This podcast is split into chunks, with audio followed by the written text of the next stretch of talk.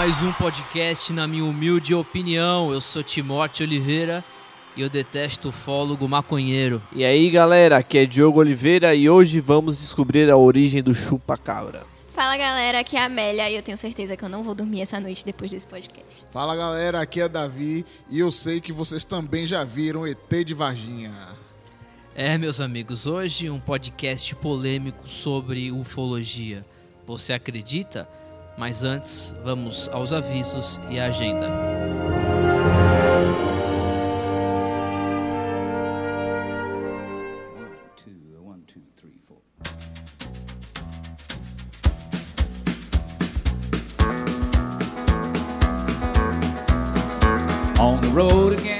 Bom, galera, todas as terças-feiras estamos numa série muito interessante sobre personagens do Velho Testamento. Já falamos sobre Davi, falamos sobre Elias e também Eliseu. E você não pode ficar de fora. E aprenda com a gente aqui na Rua das Rosas, número 248, na Pituba. Seeing things that I may never see again. I can't wait to get on the road again. E galera, nos siga no Instagram e nossas redes sociais, podcast NMHO, na nossa humilde opinião. Curta, compartilhe, é, deixe, deixe o seu comentário, fale o que você quiser, que preste o que não preste, mas fale, compartilhe e ouça.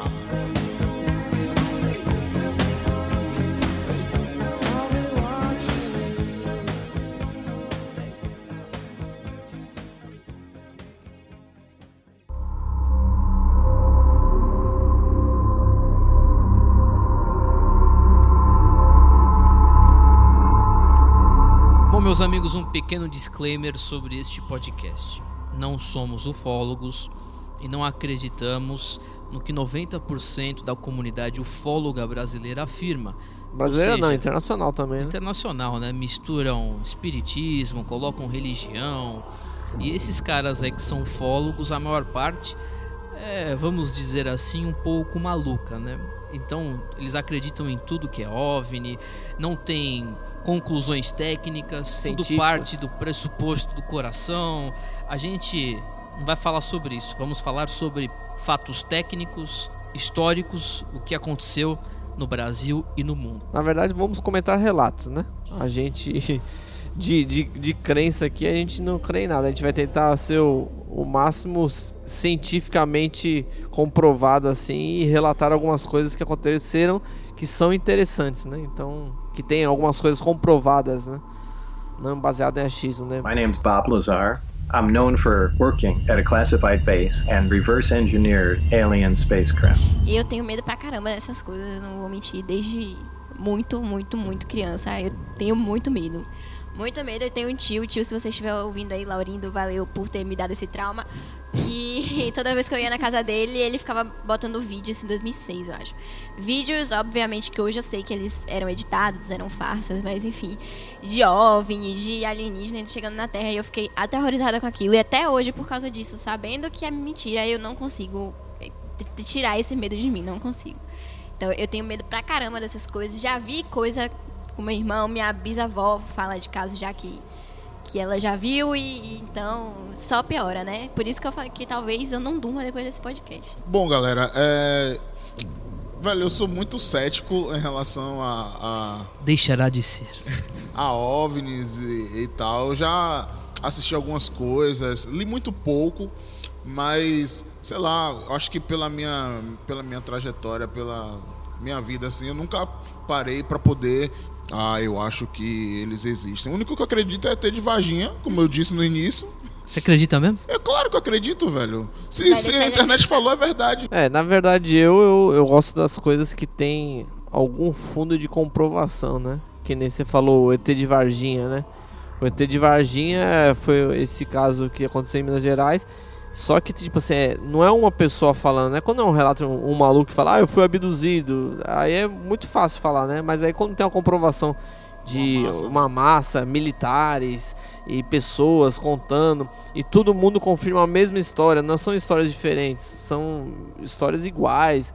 Isso aí já traz um fundo, isso aí que traz aquela aquele, como fala, aquela curiosidade, né, de descobrir aquele vamos dizer, as conspirações, né? O que o governo es- esconde da gente, o que nós não sabemos. Esse aí é o contato e, as- e o que eu tenho curiosidade de saber. Eu acho que as pessoas acabam não acreditando tanto porque não têm acesso a essa informação. Às vezes as coisas acontecem, só que ficam por lá mesmo. O interessante é não chegar até a massa. É, Bom, meu contato com ufologia, eu há alguns Foi anos eu, abduzido. não sei, né? Mas há alguns anos eu gosto do assunto, me interesso, mas do mesmo jeito que o Diogo falou, com muito argumento técnico, comprovação, é, debates entre pessoas sérias. Porque a gente vê, eu comecei no disclaimer falando justamente sobre isso, porque debates entre malucos é o que mais tem.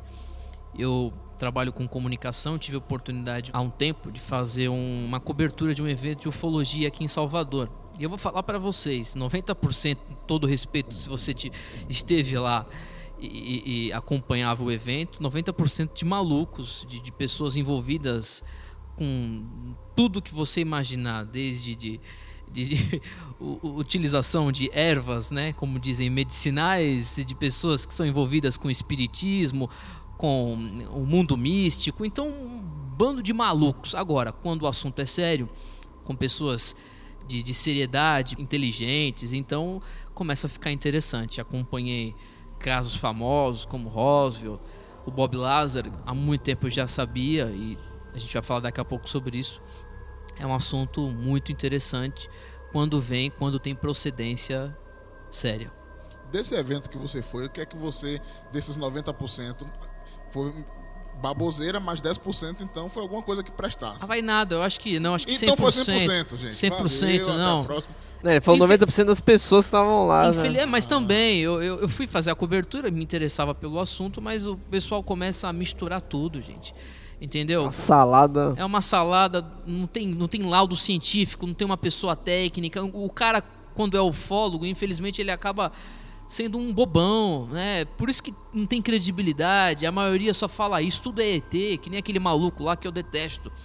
Como é o nome dele? George Tisso Carlos. Tsukalos, que aparece no History Channel. Ah, as cadeiras foram inventadas pelos aliens, o carro foi inventado pelos aliens, a tecnologia, tudo. Então o cara deixa de ter seriedade e acaba sendo mais um maluco aí que segue uma religião. A ufologia para esses caras é uma religião, o ET é uma divindade, então aparições, tudo é faz parte de um movimento religioso.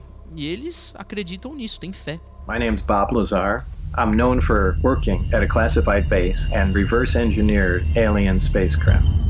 Bom, vamos falar sobre os casos mais famosos da ufologia. Você que está ouvindo, se prepare para relatos polêmicos e perturbadores. Eu acho que o mais famoso do Brasil foi aquele da Carla Pérez, né? Que o Gugu fez. Né? Aquela pegadinha. Sensacional. Tem da Luciana Gimenez também, o ET Bilu. Ah, né? do ET é Bilu absurdo, também. né? Ótima É mensagem, ridículo. busquem conhecimento. E o. Foi o e de- legado. é, que não é o que eu falei, né? O chupa, o chupacabra, né? Que não é extraterrestre, mas é um bicho que. Ah, foi já desmentido, Mas já né? foi Ah, isso desmentido, aí- era, era um, um Não, esqueleto de Você uma tá brincando, de uma né? Não, Não, era de um era um- cachorro Era atropelado, um cachorro É atropelado. um gato ou um cachorro atropelado? O repórter do Ratinho que fazia essas coberturas, essas reportagens, ele foi no Danilo Gentili, não E ele foi? falou, não, isso aí é maluquice, a gente pegou lá, filmou um, um esqueleto de um... Um cachorro viagem, atropelado e di- disseram Ah, que tinham Gugu uma, encontrado uma o bicho. Eu vi um, tipo, um esqueleto de arraia no do Gugu. É, só- animal esqueleto morto. arraia só Mas falando sério, né, não sei se a gente pode falar que isso é sério, mas tem alguns casos famosos aí. Tem o caso Roswell, que aconteceu em 1947, onde supostamente um disco voador, quando a gente fala OVNI, na verdade a gente não tem o entendimento do que é aquele objeto voador não identificado. Então você vê um ponto preto no céu, é um OVNI, porque não foi ainda identificado. Mas quando aconteceu em Roswell, segundo relatos de, de militares, de pessoas bem próximas à prefeitura, ao governo americano, eh, afirmam que era sim um disco voador e que depois deste caso, eh, que foi o mais emblemático da ufologia mundial, onde os militares haviam resgatado alguns ocupantes alienígenas a- que estavam a bordo desse disco voador e ele caiu no deserto ali do Novo México, na cidade de Roswell. E é muito interessante o relato, tem muitos vídeos no YouTube, tem reportagens com, acho que se não me engano, o bisneto ou o neto dos envolvidos em primeiro grau neste acontecimento de Roswell. Muito interessante é que as pessoas sempre chamam de disco voador. E não necessariamente ele é um disco, né? Vem, ele vai estar na forma de um disco. Ele pode ser qualquer forma, mas vai ser uma nave extraterrestre. É que 90% dos relatos afirmam que o, que o objeto voador é, tem o formato de um disco, de um círculo, né? Então. É, Se convencionar chama de disco voador. né? Exatamente, aí falam que é um disco. Mas eu acho que eu já vi relatos aí de pessoas falando de charutos, tem no Brasil é caso de avita- avistamento. É Os que o caras viram cara que avistou o charuto já tá acostumado com o Dependendo formato, outra né? coisa, né? Submarinos, nesse, nesse mesmo formato. É, esse caso de Roswell é interessante porque, que nem eu falei, né? Gerou uma, uma comoção na cidade toda, porque na, foi na década de 40, não foi? Foi em 1947. E, e, tipo, imagina, naquela época a tecnologia não, não tinha nada que a gente tem hoje. E tipo, quando acontece uma coisa dessa e envolve os militares logo aparecem logo pra, pra ah, vamos ver aqui o que foi, porque na verdade que eu- o que eu me lembro desse caso é que depois eles desmentiram, falaram que era um experimento meteorológico, Um um balão balão de- meteorológico, né? um balão meteorológico que caiu. E aí, na verdade, eles dizem os, os, os moradores que eles pegaram os, os OVNIs, não, os, os, os aliens, e levaram para uma base secreta e, tipo assim, levaram embora, entendeu? Não- Fizeram autópsia, né? Observaram. É sinistro. Tem um vídeo, até um vídeo desse, mas só que o vídeo já foi desmentido, dizendo que não É uma tem nada- simulação. que era uma simulação, um cara que fez, mas não tem nada a ver. Então, o caso Roswell, ele foi muito famoso porque ele deu origem nos anos 40, 50, não existia o que nós temos hoje aí, o que aparece na televisão. Acabou ganhando muita repercussão na mídia, nos rádios. As pessoas só falavam nisso, não existia. Os primeiros avistamentos de OVNIs começaram durante a Segunda Guerra Mundial. Né? Você tem a fa- famosa banda Foo Fighters, né? Porque você sabe a origem do, do, do nome. É o nome de um avião. Que avião? Eu não sei, eu não sei que avião era. Não, Foo Fighters, na verdade, como os pilotos da Segunda Guerra Mundial, tanto os americanos como os ingleses da RAF, eles diziam dessas aeronaves Foo Fighters que andavam muito rapidamente entre eles, que eram OVNIs. Inclusive as aeronaves dos nazistas, que também avistavam os objetos e pensavam que eram aeronaves da, dos aliados, dos ingleses, dos americanos, mas não, eram os famosos Foo Fighters. E aí no rádio, esse código Foo Fighter designado aos OVNIs daquela época, porque o pessoal não sabia.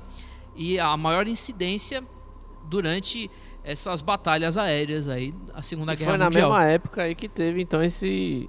Em Roswell, então. Fim da Segunda Guerra em 44, em 47 dizem aí que foi que a primeira queda desse disco voador no New México. Agora fica esse questionamento de por que nesse período houve essa incidência maior só por ter esse, essa- essa- esses ataques, essas guerras. Então, Em- eu já ouvi de ufólogos em entrevistas, né? Os caras dizem o seguinte, que os alienígenas, eles tinham um pouco de receio com a possível guerra nuclear que aconteceria durante até mesmo a Segunda Guerra Mundial.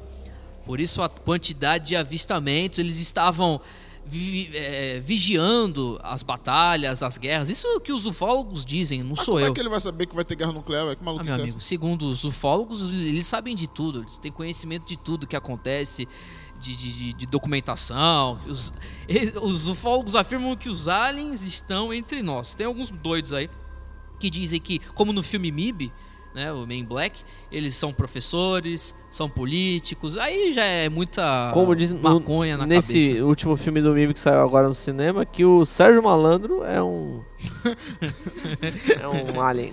Mas eles afirmam isso aí mesmo. Então, durante a Segunda Guerra, a preocupação dos aliens com possíveis guerras nucleares que, que poderiam destruir o país, a Terra, e aí por isso na Segunda Guerra. Mas a verdade é que o número de avistamentos, se você pegar aí os relatos dos grupamentos aéreos de todo mundo, você vai ver o início pós e durante a Segunda Guerra Mundial. My name's Bob Lazar. I'm known for working at a classified base and reverse engineered alien spacecraft. O caso Roswell, ele gerou muita repercussão até mesmo em Hollywood, porque muitos filmes fizeram roteiros parecidos com o acontecimento, com esses fatos, esses relatos. Tem o Independence Day, né, que todos aqui eu acredito que assistiram, que eles encontram aquele disco voador na área 51, que foi resgatado durante a queda em Roswell, na década de 40. Ele fala, e outros filmes também tem no YouTube, falsas autópsias em alienígenas, e tá em preto e branco, tem muita gente que passa no WhatsApp, olha aqui, ó, vazou. É tudo, gente, é tudo mentira, isso aí é manipulado, é criado.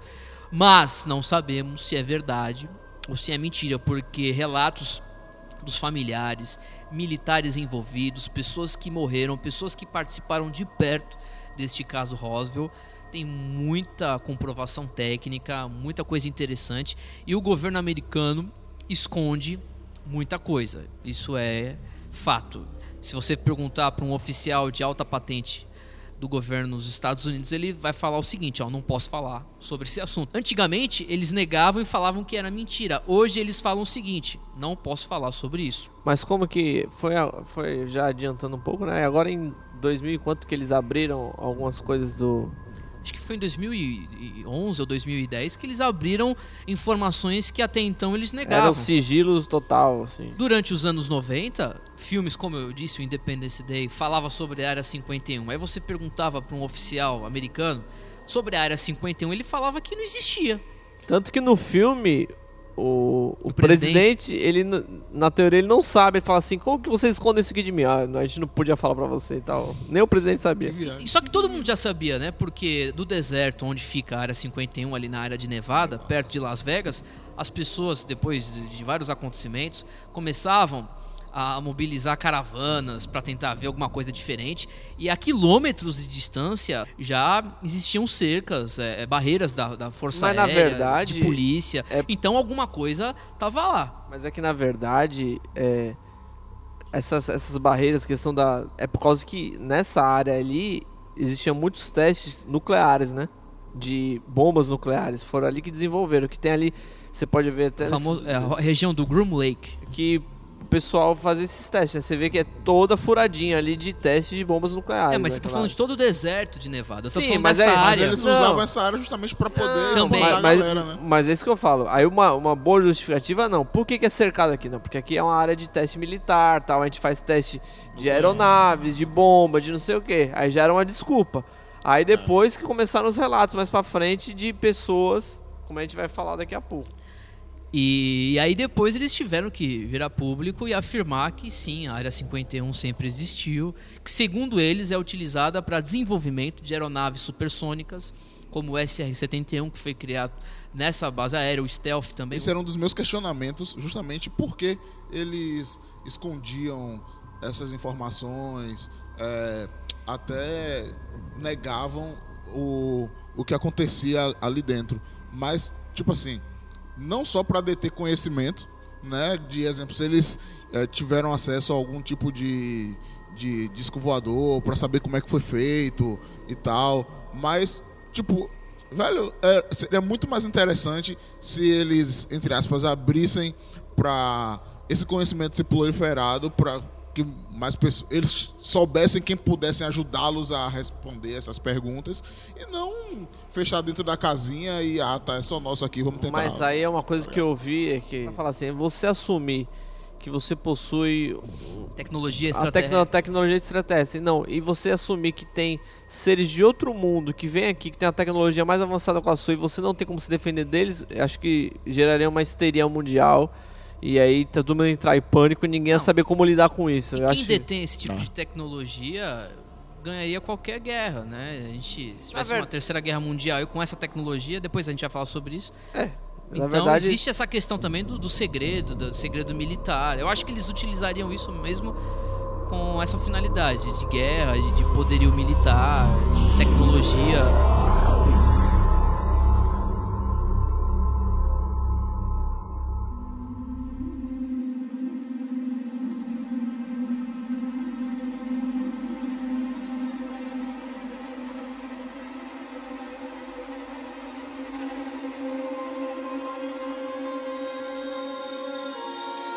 Olha, tem muitos casos famosos aí. Tem a, Operação Prato que aconteceu no norte do Brasil. Você pode procurar na internet.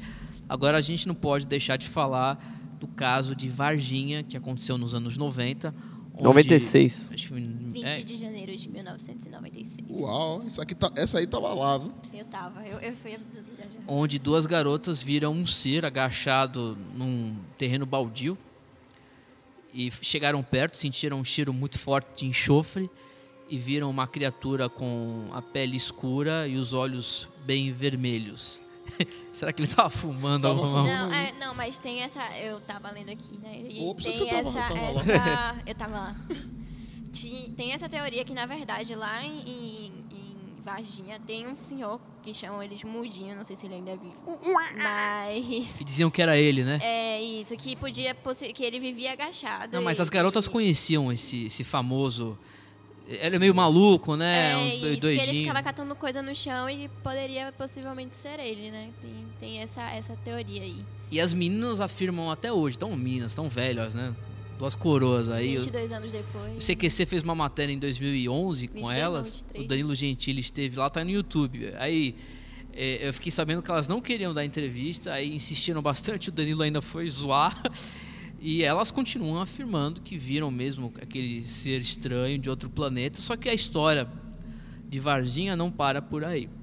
O que aconteceu depois é muito mais intrigante, porque toda a cidade acompanhou após o avistamento dessas duas garotas, do que elas afirmaram, a cidade acompanhou movimentação militar de, de, de caminhões, tanques de guerra, policiamento, confusão no hospital, no hospital particular da cidade, e, e depoimentos de militares que, inclusive, alguns morreram após essa operação. Dizem que foram infectados por alguma, alguma substância radioativa. Porque não é, foi só simplesmente uma aparição, né? Que nem eu falei, tem uma, uma tudo uma história por trás, né? Que nem ele falou, tivemos é, envolvimento de militares. Se fosse simplesmente o cara ter aparecido lá e o cara agachado, as meninas saíam correndo e gritando não ia dar em nada. É. Mas teve aparecimento de militares, teve a morte de, que ele falou, de bombeiros que tentaram fazer a, a autópsia lá, não sei o quê. A remoção, Foi, foi, Disseram que acharam até um vivo ainda. sim. Dentro deles ainda tinha um É, vivo. que eram dois, né?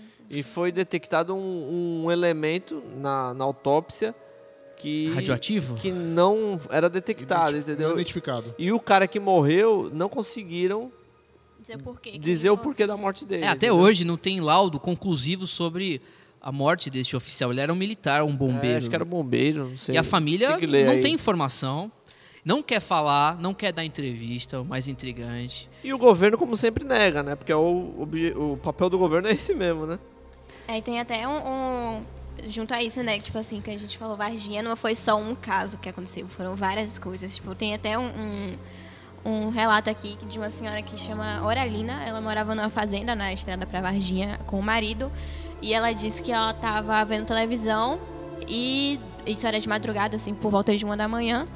E que é, ela ouviu um barulho muito esquisito e foi pra fora de- da janela pra olhar o que era, porque o gado dela estava assustado do nada.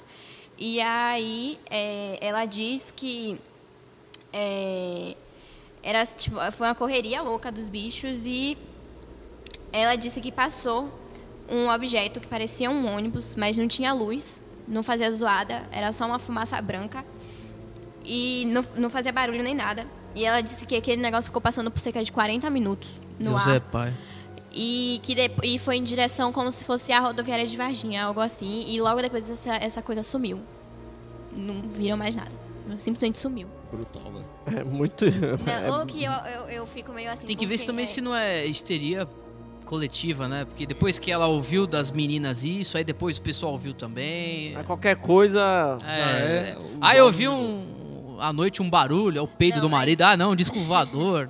Não, mas isso, peido, isso de, de, de- Ela fala que passava muito baixo também. Era uma coisa assim que ele descia e ficava muito próximo. Eu vi essa declaração já. Muito próximo. E eu, eu uma um vez, barulho de, de um, de um micro-ondas ligado. Ela fala. Uma vez, é, isso já entrando no meu mérito, né? Eu, eu, eu tinha oito anos e eu fui pra uma festa do, de Halloween do inglês com meu irmão. E a gente foi andando até a casa de um colega dele que ficava na avenida em Ilhéus, que a gente ia de carona com ele. Só que a gente não achou, a gente resolveu voltar pra casa e pedir um táxi pra ir.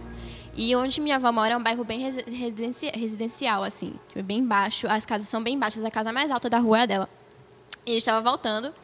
E aí a gente tava vindo, por exemplo, deixa eu tentar explicar pro pessoal aqui. Tem duas, a casa da minha avó é a última da rua, ela fecha a rua. Aí depois tem outra casa grande, da mesma altura da minha avó, e depois as casas são todas baixinhas, não tem mais de um andar. Passou um negócio assim, tipo, raspando o teto. Raspando o teto, real. Muito grande, não, fa não fazia zoada nenhuma e era extremamente colorido. Do nada, sumiu. Meu irmão só olhou pra mim e falou assim: Você viu isso? Eu, eu, eu fiquei tão chocada que eu só consegui balançar a cabeça e olhar pra cima, assim, porque eu não acreditei. E tipo assim, é muito. Eu acredito muito nessas coisas, não tem como. E, vo- e você ainda coloca a culpa no seu tio. É, é Que que culpa você- dele, justamente. Por quê? é culpa dele, Por- Porque se não, se, o meu medo é culpa dele, porque se ele não tivesse me E aí, depois? coisas- E aí, depois sumiu, e meu irmão viu, ele tava comigo na hora. Tipo, eu tinha 8, o Rafael tinha 14, eu acho. Então esse é o misterioso caso de Eu Amélia acho de que eu fui Ilhéus. abduzida. eu acho que eu fui abduzida, eu não lembro. Acho que foi por isso que eu fiquei com esse tamanho. Ou você, como eu disse, é um deles. É, pode ser também, né? Você nem sabe, né? É isso. e Sua mãe eu- vai chamar você um dia, vem cá, eu preciso contar uma história. Contigo. Você é Illuminati. Daí tem também o que eu já falei para o pessoal, que é o caso da minha bisa, que ela mora numa praia em Pernambuco e aí há um tempo atrás, não muito tempo atrás, a, a estrada lá não tinha asfalto, né? Era tudo de chão batido e tal. E eh, lá em Pernambuco as estradas são todas cercadas por canaviais. E ela estava indo para Recife, eu voltando de Recife com minha tia, minha tia-avó. E elas tinham um fusquinha e tal. E aí, do nada, o fusquinha de noite parou no meio da estrada. E minha avó disse que olhou pro lado e viu uma coisa que parecia um circo. Tinha o formato de um circo. E aí o fusquinha começou a dar pane, começou a buzina disparar sozinha. E aí os faróis começaram a piscar loucamente. E nada do Fusca ligar, nada do Fusca ligar. E aí minha avó vendo esse negócio que parecia um circo do outro lado. Do nada esse negócio sumiu. Quando sumiu, o carro ligou e elas voltaram para casa normalmente. E aí minha avó conta essa história até hoje. E ela tem 92 anos. Então, assim, não sei, né? É, tem motivo pra eu ficar com medo? Não tem, não? Vocês não acham? Eu acho que tem motivo pra eu ficar com Um medo. pouquinho, um pouquinho. Tem motivo pra ter medo? Eu acho. Eu acho. Ah, é. Então, Eu, eu acho interessante porque, que nem eu falei, o governo sempre nega, né? Mas Timóteo falou antes de começar a história de Varginha sobre essa Operação Prato, né? Que foi uma operação que houve em 77 no Pará, se não me engano, que o governo designou militares para investigar uma série de aparições de naves que estavam jogando tipo raios nas pessoas e as pessoas estão tendo queimaduras tal e teve até um caso de um pescador que tal que morreu também Desse raio no, nesse negócio desse raio só sabe também que a, a operação foi encerrada e os militares foram proibidos de falar dessa, dessa até, dessa operação. Até de Varginha, assim, porque eles acreditam, mas não tem nenhum documento oficial, tipo, provando nada. por- É. é, mas eles dizem, os próprios dizem que, tipo, teve alguma coisa, mas eles acreditam, eles não dizem, mas eles acreditam. É porque quando, quando acontece no meio da cidade assim, e é uma coisa que tipo, mais de uma pessoa vê, é muito difícil de descreditar, né? Então você acaba é, criando uma história em cima de outra história, inventando alguma desculpa, que Olha, nem no Tem caso de muita gente Roswell. hoje que, é, tipo, acontece ver alguma coisa, filma e tal. É, tal. hoje em dia é muito mais, Mais fácil, fácil, entendeu? é. My name's Bob Lazar. I'm known for working at a classified base and reverse engineered alien spacecraft. Se você quiser saber mais sobre este caso de Varginha, encontre no YouTube uma matéria feita pelo excelente jornalista Goulart de Andrade, feita acho que alguns meses após o acontecimento. Excelente material, tá no YouTube. Coloca lá Varginha Goulart de Andrade. Tem a matéria, ele entrevista alguns malucos de ufólogos, tem que ter, né? Mas ele entrevista as meninas, a mãe dela. Eu não vou dar spoiler aqui no mas eu episódio. também tô lá falando. Mas você vai Você vai ver a a mãe da garota falando sobre a, a visita que depois ela recebeu na casa dela. Um fato marcante nesse caso Varginha, que dizem o famoso médico legista Badam Palhares que fez a autópsia em um dos seres alienígenas que caiu. E ele afirma, ele afirma não, afirmam que ele fez essa essa autópsia, para quem não sabe, o Badam Palhares foi o mesmo que fez a autópsia no PC Farias. E ele dá entrevista ao Goulart de Andrade nesse mesmo material no YouTube, dizendo que não, que isso é mentira, que nunca fez. Mas o cara tem muitas controvérsias na sua caminhada profissional. Então é interessante você pesquisar mais sobre isso também.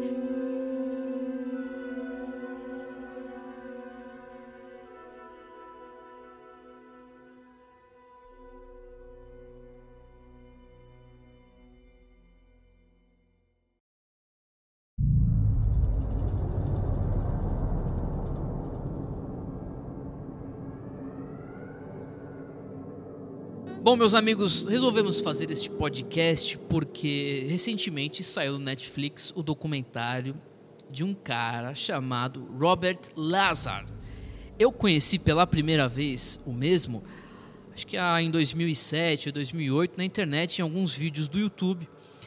E agora saiu o documentário oficial Netflix, depois de 20 anos, né? Totalmente atualizado, entrevistas com esse cara. 20 anos não, pô. Ele é de 89, 30 anos. Quase é. 31, Estamos verdade. velhos. Não, 30, que eu tenho, fiz 30 anos. O Bob Lazar é um físico norte-americano.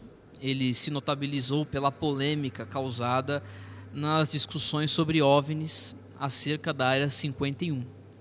Ele alega ter trabalhado, ouça com atenção, de 1988 a 1989 como físico em uma área chamada S4, localizado ali na região de Groom Lake, que eu falei agora há pouco, ali da área 51.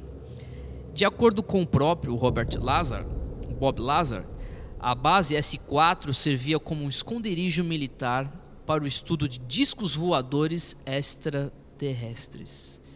Ele afirma ter visto nove discos diferentes e também forneceu detalhes sobre o modo de propulsão das naves. Gente, eu vi isso em. Eu já falei, né?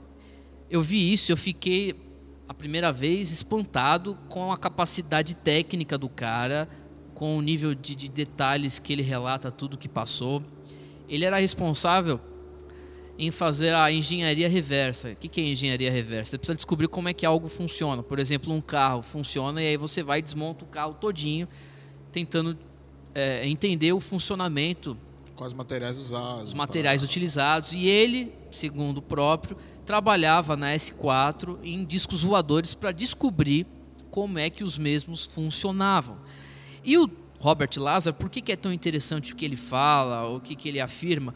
Porque são laudos técnicos, tudo com muita informação técnica. O cara nunca se envolveu com ufologia, com esses movimentos de malucos, que tem muito nos Estados Unidos, inclusive. E ele retrata com muito, muita seriedade o assunto. Inclusive, ele foi muito prejudicado. Ele tinha uma carreira muito promissora. E eu não vou falar muito, você tem que assistir o documentário, tá no Netflix. Ele, inclusive, dá entrevista para um, um podcaster, aí, o podcast mais ouvido do mundo, que é com. O nosso? É, não é o- esse Claro, nós, né? nós somos o segundo. Na, o nosso é de outro mundo, pô. É, é verdade. Ah, Com o Joey Rogan, né? Ele era lutador de. de- Não, de- é um humorista. Um- ele faz stand-up e também já foi lutador. E ele deu entrevista recentemente, acho que tem um mês, nós estamos gravando dia 24 de junho. Ele fez a entrevista agora, em março, em abril, no lançamento do. Não, foi antes, né? Eu vi no. Não, foi. Não lembro. Bom, boa pergunta. Então, ouça depois, se você sabe falar inglês, aí ouve inglês com facilidade, ouça também o podcast do, do Bob Lazar, que ele gravou com o Joey Rogan. É muito sinistro. Como eu disse, são dados técnicos, é, muito precisos, e ele tem muita base, porque na época, quando ele começou a falar, em 89, ele decidiu falar e lançar tudo isso, expor quem ele era, porque ele achava que a ciência tinha todo o direito de saber o que estava acontecendo, a comunidade, a população. E ele começou a contar de Era 51, a área S4. E naquela época, os Estados Unidos, o governo americano negava tudo. Eles diziam que era invenção, que o Lázaro era um maluco. E hoje, como dissemos agora há pouco, no início do episódio, tudo isso já foi confirmado pelo governo americano. Então, em 89, ele dizia que a Área 51 existia. Na época, os caras negavam. Hoje, eles afirmam, já foi exposto aí pelo, pelo governo, pela CIA, a existência da Área 51 e até mesmo dessa área S4. Não, uma. As coisas, os pontos legais de falar da história do Bob Lazar, que eu também assisti esse documentário que eu achei interessante porque, tipo, você ouve muita coisa sobre extraterrestre, mas acho que é a primeira vez que tem um cara que ele mostra, na questão de abdução, só ele mostra a tecnologia que ele teve contato e que, que ele estava fazendo essa engenharia reversa, né? A questão do o combustível usado, que se fala também no, no, no documentário, que é o Elemento elemento 115. 115, que é um elemento da tabela periódica que conseguiram, em, acho que em 2014, fazer um- uma, uma versão, sintetizar esse elemento, só que o, o- até o Bob Lazar ele fala que não é, sintetizado ele não é elemento estável, É uma, não é a mesma coisa que ele, que ele identificou dentro da nave. E aí tem outras milhões de coisas. Ele falando como funciona a propulsão, que a propulsão não é uma propulsão normal, é uma propulsão que, A ausência de matéria, né? que ele consegue que ele consegue modificar o espaço-tempo. A máquina faz, a- o disco voador em si ele faz isso. Ele não voa com propulsão normal a jato a foguete. Ele dá uma explicação muito lógica pra quem é meio burro, assim, que nem eu. Você pega uma bola de boliche e coloca na cama. Aí você vai ao lado da bola de boliche, coloca a sua mão e empurra no colchão. Empurra o colchão. Empurra o colchão. O que, que acontece com a bola de boliche? Ela rola. Ela vai rodar justamente para onde a sua mão está empurrando. É justamente o que ele explica a forma da propulsão dos discos voadores. A, a- ele consegue tirar, retirar a gravidade. É, ele ela faz- cons- ele consegue, é, é, na verdade, o empuxo de aviões, helicópteros, a propulsão ela é feita com a carga jogada para trás.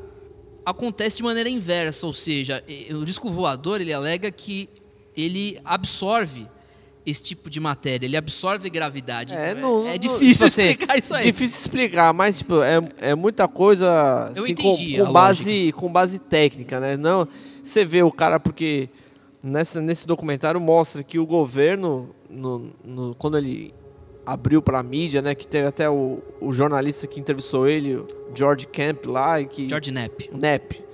É, entrevistou o cara e ele. Todo mundo começou a descreditar o cara. Não, maluco. Aí ele falou que ele estudou no MIT. Não, é, isso é sinistro. de- descreditaram o cara. é, estudou no, no- na Caltech. Falaram que era mentira. É, o Que cara que é trabalhou. É um, acho que é uma faculdade de tecnologia também. Muito né? conhecida. Eu sei que o cara trabalhou em, em Los Alamos, lá em alguma empresa lá também. Na AT&T. que falaram que também. Foi quem recrutou ele, na real. Exatamente. E aí todo mundo falou que ele não trabalhou nos va- Mas aí acharam depois recortes de jornais dele falando que ele estudou É na universidade. sinistro. É brutal. né? É, lista de, de funcionários onde ele aparecia como funcionário da AD&D. Então, tudo que negaram, que inclusive as autoridades negavam naquela época, Foi desmentido. foi desmentido por ele. É Não, sinistro porque os não. caras apagaram, mesmo como filme, apagaram o registro dele em tudo. Ele nunca não, não tinha estudado, não tinha se formado.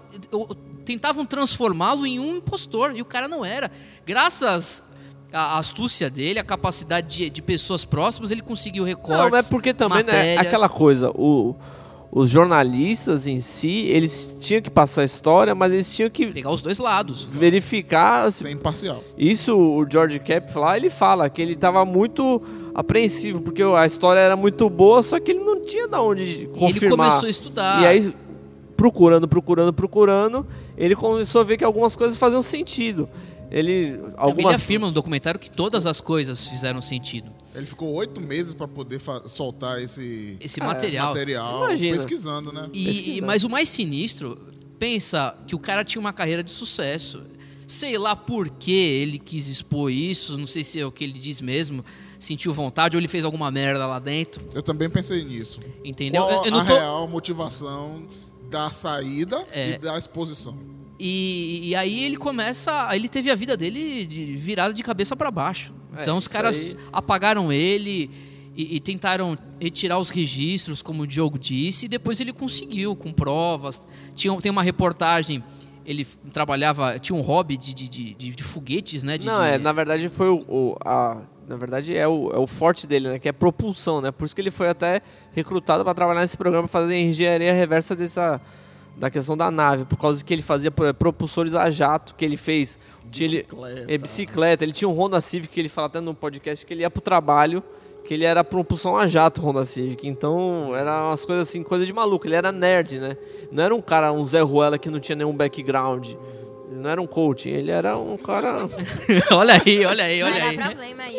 não. Mas então, é, é- é impressionante a história dele, os detalhes. E esse documentário tá atualizado. Eu vi a matérias do YouTube quando foi lançado tudo isso aí na mídia. É um, ele foi lançado é, em 2018, em dezembro, e agora entrou no Netflix agora em junho.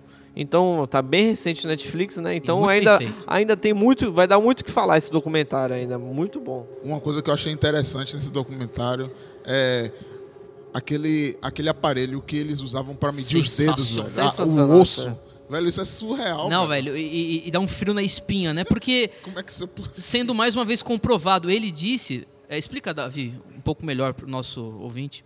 O que, que ele falou? Não, é, é esse negócio do osso é engraçado porque na época que ele saiu de lá, ele, ele, ele fez tipo relatos de tudo o que ele poderia Ele ter encontrado lá. Ele fez uma regressão para lembrar de escritos, de tecnologias, Manuais, medidas de relatórios. e tudo para e aí ele falou que na, na entrada dessa dessa base que ele trabalhava na S4 para você fazer a entrada tinha tipo, vamos dizer hoje, um leitor biométrico, mas na verdade ele fazia a leitura óssea, ele media o tamanho dos ossos.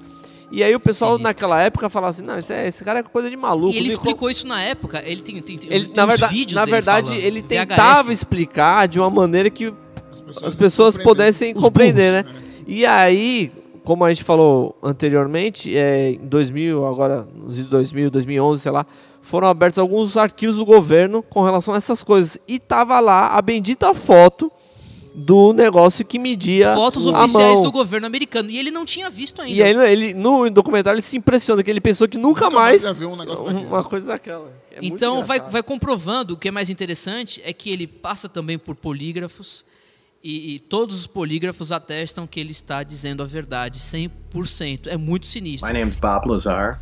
I'm known for working at a classified base and reverse engineered alien spacecraft. Um caso muito famoso nos Estados Unidos foi o cara que lançou a Área 51 no mundo. É, ele tem muita base técnica. Ele não fez um livro, não fez nenhuma palestra. Ele mesmo diz, é comprovado, não ganhou um real com isso. Não sei se está ganhando agora, se para gravar o documentário ele vai ganhou alguma coisa, teve patrocínio. Mas você vê que ele tem uma vida, ele tem uma empresa, né, que, que, que, que faz serviços. É, ele tem uma empresa hoje que, é, que comercializa elementos de para experimento científico. Ele tem e também tem um hobby de que ele faz. Tem uma empresa que desenvolve coisa de, de fogos de artifício. fogos de artifício, é uma coisa assim. Ele daí ele tem essa o hobby dele de, de questão de ser físico, de e também tem a, a questão do- dos fogos de artifício. Ele conta um determinado momento do documentário, o, o- o entrevistador pergunta o que, que ele pode levar de positivo de tudo isso. Ele fala que nada. 99% só atrapalhou a vida É dele. porque na verdade acho que na, na época, né, que a gente acha, né, que ele abriu pro mundo porque o mundo acho que ia abraçar a ideia dele, né, que é por causa que ele, pô, eu vi, eu tava lá dentro, né, e na- acho que foi totalmente que o- ele não sabia que o governo conseguiria manipular de uma maneira Se você é funcionário da S4 atualmente, tá ouvindo nosso podcast, grave com um iPhone, rapaz. Faça imagens, faça vídeos. Mostre o que tá acontecendo. Não vá fazer que nem o Bob Lazar, só com a, com a boca, só com a voz. É, Ninguém só que. Eu tipo- acho que realmente isso faltou um pouco. Não tinha tecnologia Não, mas na verdade eu tô registrar, brincando, né? velho? E outra, ele- o que ele disse naquela época tá se comprovando agora. Não, Isso é o mais sinistro. Mas isso que eu tô falando, não se comprovando agora, mas na época mesmo se comprovou muita coisa. Adormeceu um pouco, por quê? Porque ele deixou um pouco pra lá, porque ele viu que tava afetando muito a vida dele. Não, ele foi ameaçado de morte. A Ele conta dele. que, que ele perdeu tudo. A, a- a- ele foi ameaçado, parece com um carro. Ele era perseguido constantemente, vigiado. Ele afirma até hoje no podcast, não fala no documentário, mas no podcast, que ele fala que na casa dele ele acha que tem é, bug, Escutas. escutas.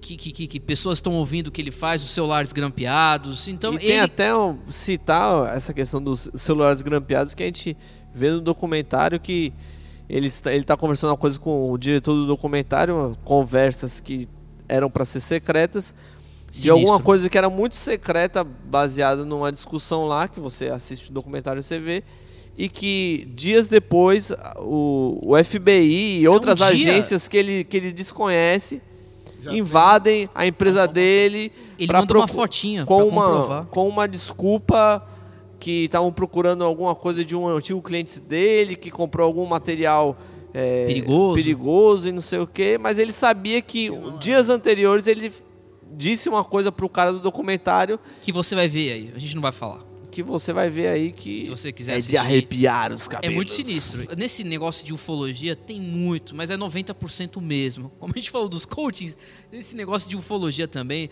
os caras que trabalham com isso, eles ganham dinheiro. Eu entrevistei o, o fundador da revista UFO, o Gevaer, é uma pessoa extremamente preparada, mas se você ouvir o cara falando, ele é dono de uma revista, ganha dinheiro, gosta do assunto e, e recebe muito maluco que mistura misticismo, espiritismo, religião, que eu acabei de falar no início do podcast. E esse cara, ele quer distância de tudo isso. Ele fala com argumento técnico, ele desenha o que, o que ele viu e ele garante, aparecendo na TV, para resguardar a sua integridade física. E o engraçado desse caso do Bob Lazar é que em nenhum momento eles, tipo assim, não se comprovou 100% da história dele, mas também não descreditou nada da história dele. Não conseguiram fazer Contestar. Uma, contestar nada. Então, até o momento, tudo que ele disse era verdade. Tem uma parte do documentário que ele fala se. é, o pessoal pergunta que se ele viu um, Um alien. um alien lá dentro da, da, da, da estação que ele trabalhava. Diz ele que ele viu através de um- uma, uma janelinha pequena. Uma é, fração de segundos. é, dois cientistas mexendo com um humanoide pequenininho, mas ele não sabia se dizer se era um boneco, eles estavam fazendo teste de Ele até escala. afirma que é mais provavelmente um coisa. boneco, mas ele nega, fala, não era, um- não sei, não era Não também. acredito que seja. É, o, o interessante mesmo é a questão é, é científico, né? O cara tem muito respaldo científico para falar. E quando você assistir, você vai ficar assim chocado porque eu não conhecia a, a figura do, do Bob Lazar Você e conhecia, eu já tinha dito pra Não, você eu um já, tempão eu já atrás. tinha ouvido já, mas tipo assim, quando você ouve uma pessoa falando, você fala, é um maluco da desgrama. Mas quando você assiste, você vê que o cara Tem é um, é um né, cara que tem embasamento, não um Zé Ruela. Tanto que, tipo assim, ele não ganhou nada em cima disso, como o Timóteo falou, ele só teve prejuízo. Ele chegou a ser. Foi preso, não foi? Foi Por uma preso. questão. E tentaram ameaça de morte e não sei o que. Metralharam, acho que a casa dele, uma coisa. Tentaram matar ele.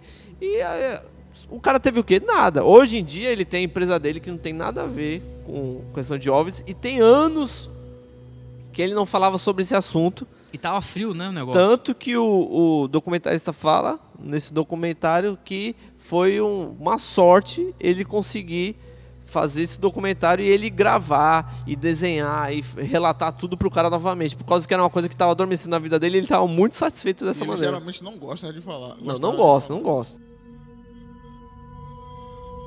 Os funcionários da Área 51, eles Ah. embarcam no aeroporto de Las Vegas diariamente num Boeing 737-200 com uma pintura vermelha. Eu gosto de aviação, por isso que eu sei.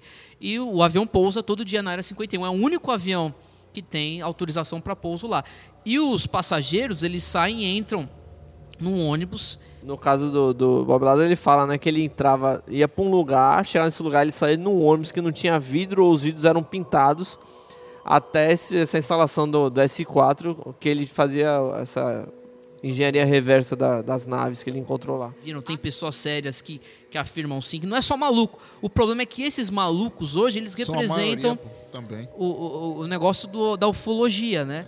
E é muito, muita gente doido, doido de É, pedra. por isso que eu acho que o, o Bob Lazar tem esse crédito todo, porque ele, ele viu, trabalhou com e ainda ele soube descrever, entendeu? E ele Com tem, as, ele tem as credenciais e o respaldo pra falar, entendeu? É, não é ele um, não parte de achismo. é, não foi um cara que acharam no meio da rua e perguntaram, não, eu vi. Eu não. Lá no, lá no Morro do Capão. É. É, na Exatamente, você vai pra Redonda. lá, só vê isso, gente que acredita, mas é tudo maconheiro, é tudo maluco. Todo respeito é, mas os caras não, sabe, é, misturam tudo. Agora, o que eu acho Rapaz, Mas os interessante... discos voador desce ali no capão, viu? Então, Né? você É sabe, isso, é, não isso, sei, é não. por isso que lá tem um monte de E deixa os caras muito doidos Deixa lá. assim. Disco voador pousa carregado de... Pergunta a Raul. Raul Seixas. trazendo... Agora, o que eu acho interessante são essas aparições que muitos pilotos, né, falam, né? Vários. Porque teve...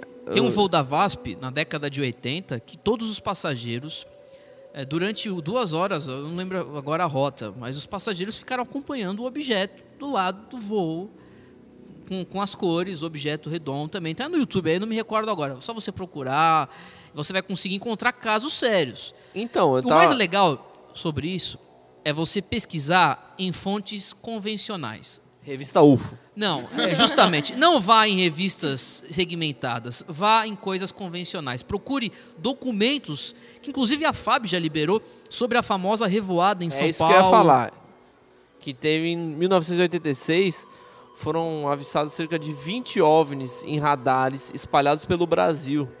E pessoas também que viram em Goiás, São Paulo, Espírito Santo, Rio de Janeiro, em vários lugares. Sim. Tudo no mesmo dia.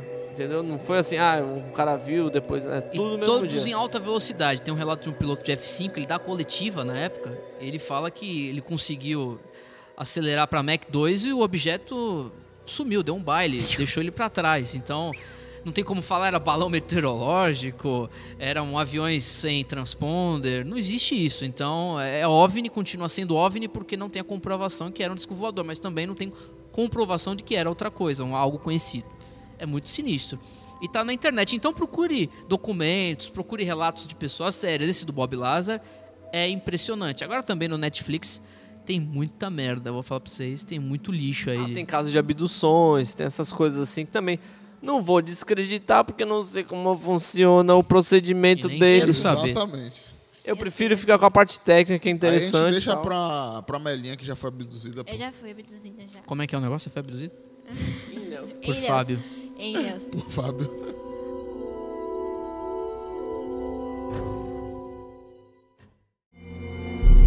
Bom, vamos à conclusão bíblica e teológica. Não poderíamos deixar de lado, porque somos cristãos e a gente precisa falar sobre isso.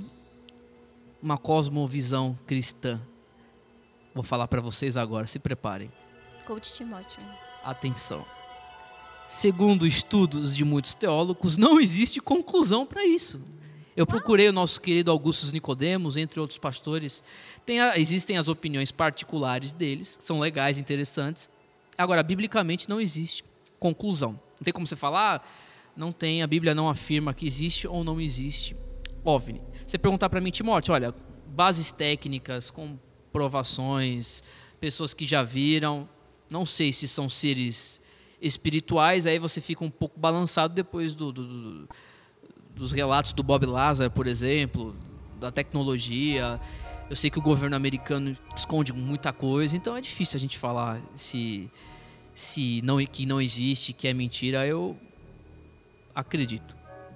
Eu também eu acredito, ainda mais depois que eu assisti esse documentário, que acho que é a primeira vez que eu vejo um fundo científico e coisas concretas com relação a isso, entendeu? Não, não baseado em achismo, essas coisas assim. Então, agora com relação a pessoa falar, ah, foi aquele relato de abduções, que nem o Timóteo falou aí, Eu não sei. bando de gente também que é muito maluco, que aí entra também na questão espiritual e aí quer jogar também que Não, é é- extraterrestre. Tem gente que quer ver e diz que viu, velho. É, quem quer ver, vê qualquer coisa, né? É, você vai, sobe, aí tem muita Até coisa agora.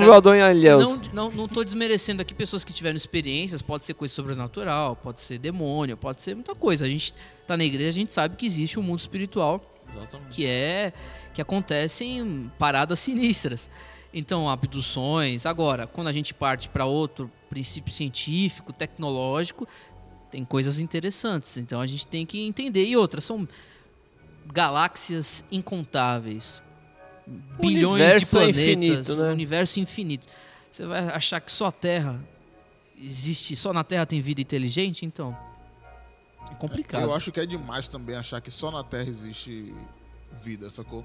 E não é um relato em um lugar só, sacou? São várias pessoas relatando de formas muito parecidas, sacou? Então, e agora com essa comprovação, assim, depois que eu assisti esse, esse documentário, eu vi uma comprovação mais técnica, uma coisa mais embasada.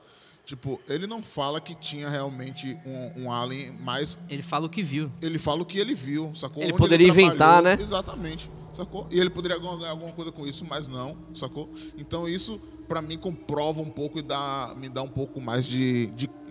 Me faz dar a ele um pouco mais de crédito, sacou? Diante do assunto. Tem aquele negócio dos crop circles, né? Nas fazendas, aquelas, aqueles recortes. Não recorte não, como é? Isso que eu, eu ia perguntar. É É, da, sinistro. Da, da- do filme Sinais, né? É muito sinistro e não tem explicação. é, e tipo assim, você olha assim, existem inúmeras formas, inúmeras coisas, assim, sacou? Que, velho, é quase impossível Tem uma ter sido matéria de, uma, de alguns pastos, se não me engano, na Inglaterra, algum lugar da Europa, e aí o repórter tá lá com um especialista, ele- os caras com aquele medidor de, de, de- de- Como é o nome? Contador Geyser, Geyser, Geyser De- de- de, de Radioatividade. radioatividade. captando né, sinais e falando, isso aqui é inexplicável.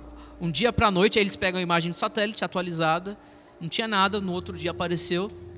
E aí, agora existem também os fakes, né? Que a galera que faz, usa drone agora.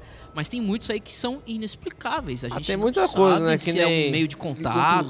Você pega que nem o. aquela. lá em Páscoa, naquela ilha de Páscoa que tem aquelas. Stonehenge que o pessoal fala também. E você vai de Vai coisas assim. aí. durante a história, né? Porque a gente falou de coisas recentes, mas durante a história aí você diz que tem várias ah, coisas de aparições Não, mas se a pessoa quer ver coisa louca de verdade, assiste alienígenas do passado. Não, aquilo ali é uma porcaria. Não, que aí não, não assista. Tudo não que você imaginar, uma ma- Isaac Newton lá, com a maçãzinha caiu, foi um alienígena que jogou a maçã. Tudo que é segmentado é né? porcaria. Agora, não vou dizer que os caras têm coisa boa, no, não tem coisa boa. Deve ter, mas como é, é, a 90% é porcaria, as coisas boas acabam Pra se você perdendo. separar é. É muito É difícil. muito né? difícil, tem que assistir tudo. E eu não sei se é E na maioria das vezes as, as coisas ruins prevalecem, né? Então pra você tirar aquela coisinha que presta é muito difícil você.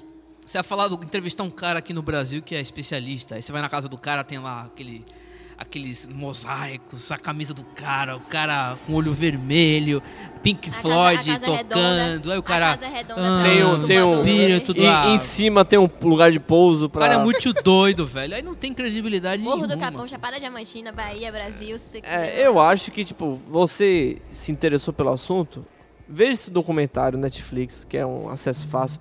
Pro, pesquisa aí sobre o caso de Varginha, que é muito interessante, que aconteceu recentemente, não faz muito tempo, foi em 96. Tem 23 aninhos. Então, são coisas assim que tem um. Você vai ficar meio impressionado. E a Amélia tem pânico com isso aí, né, eu, tenho, eu Amélia? tenho medo pra variar. Eu já tô pensando, eu juro pra vocês, eu já tô pensando como é que eu vou dormir sozinha Não, hoje. rapaz. Rapaz, e o pior é que essa noite eu assisti esse documentário ó. Pra, pra comentar aqui no podcast. Rapaz, eu sonhei com vários bichinhos verdes. Você Ave foi. Maria. Você foi abduzido. O pânico você- da gente mesmo é saber que os caras têm uma tecnologia super avançada e a gente não sabe o que eles querem, né? Então, Que a gente busque conhecimento. Sobre pessoal aí da igreja, de pastores, tem o nosso Caio Fábio, Caio nosso amigo Caio Fábio, nosso amigo não, né? Jeito de falar. O Caio Fábio é fissurado no assunto, acredita também e, e, disse que já viu ele, milhares de pessoas num estádio em Manaus, na década de 70, um objeto voador não identificado parou sobre eles, Ele tem todo uma história mundo quando ele viu, era saiu no criança também, jornal. não foi? Quando era criança ele viu também. Mãe É, e eu o Caio Fábio já, tá, já pode aparecer nesse alienígena do passado, que a pegada dele já é de maluco. My name's Bob Lazar. I'm known for working at a classified base and reverse engineered alien spacecraft.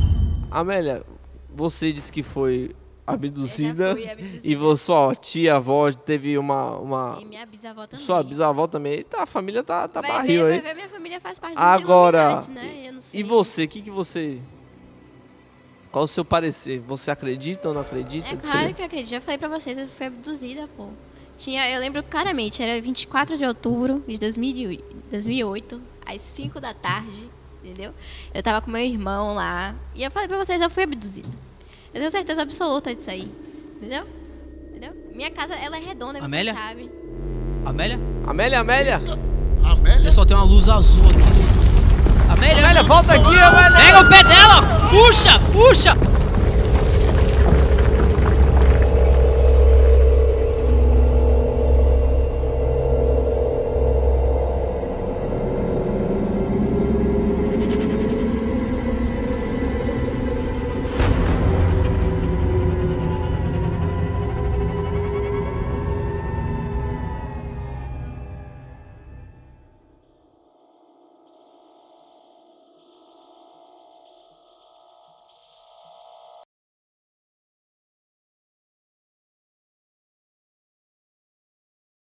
Where do you want to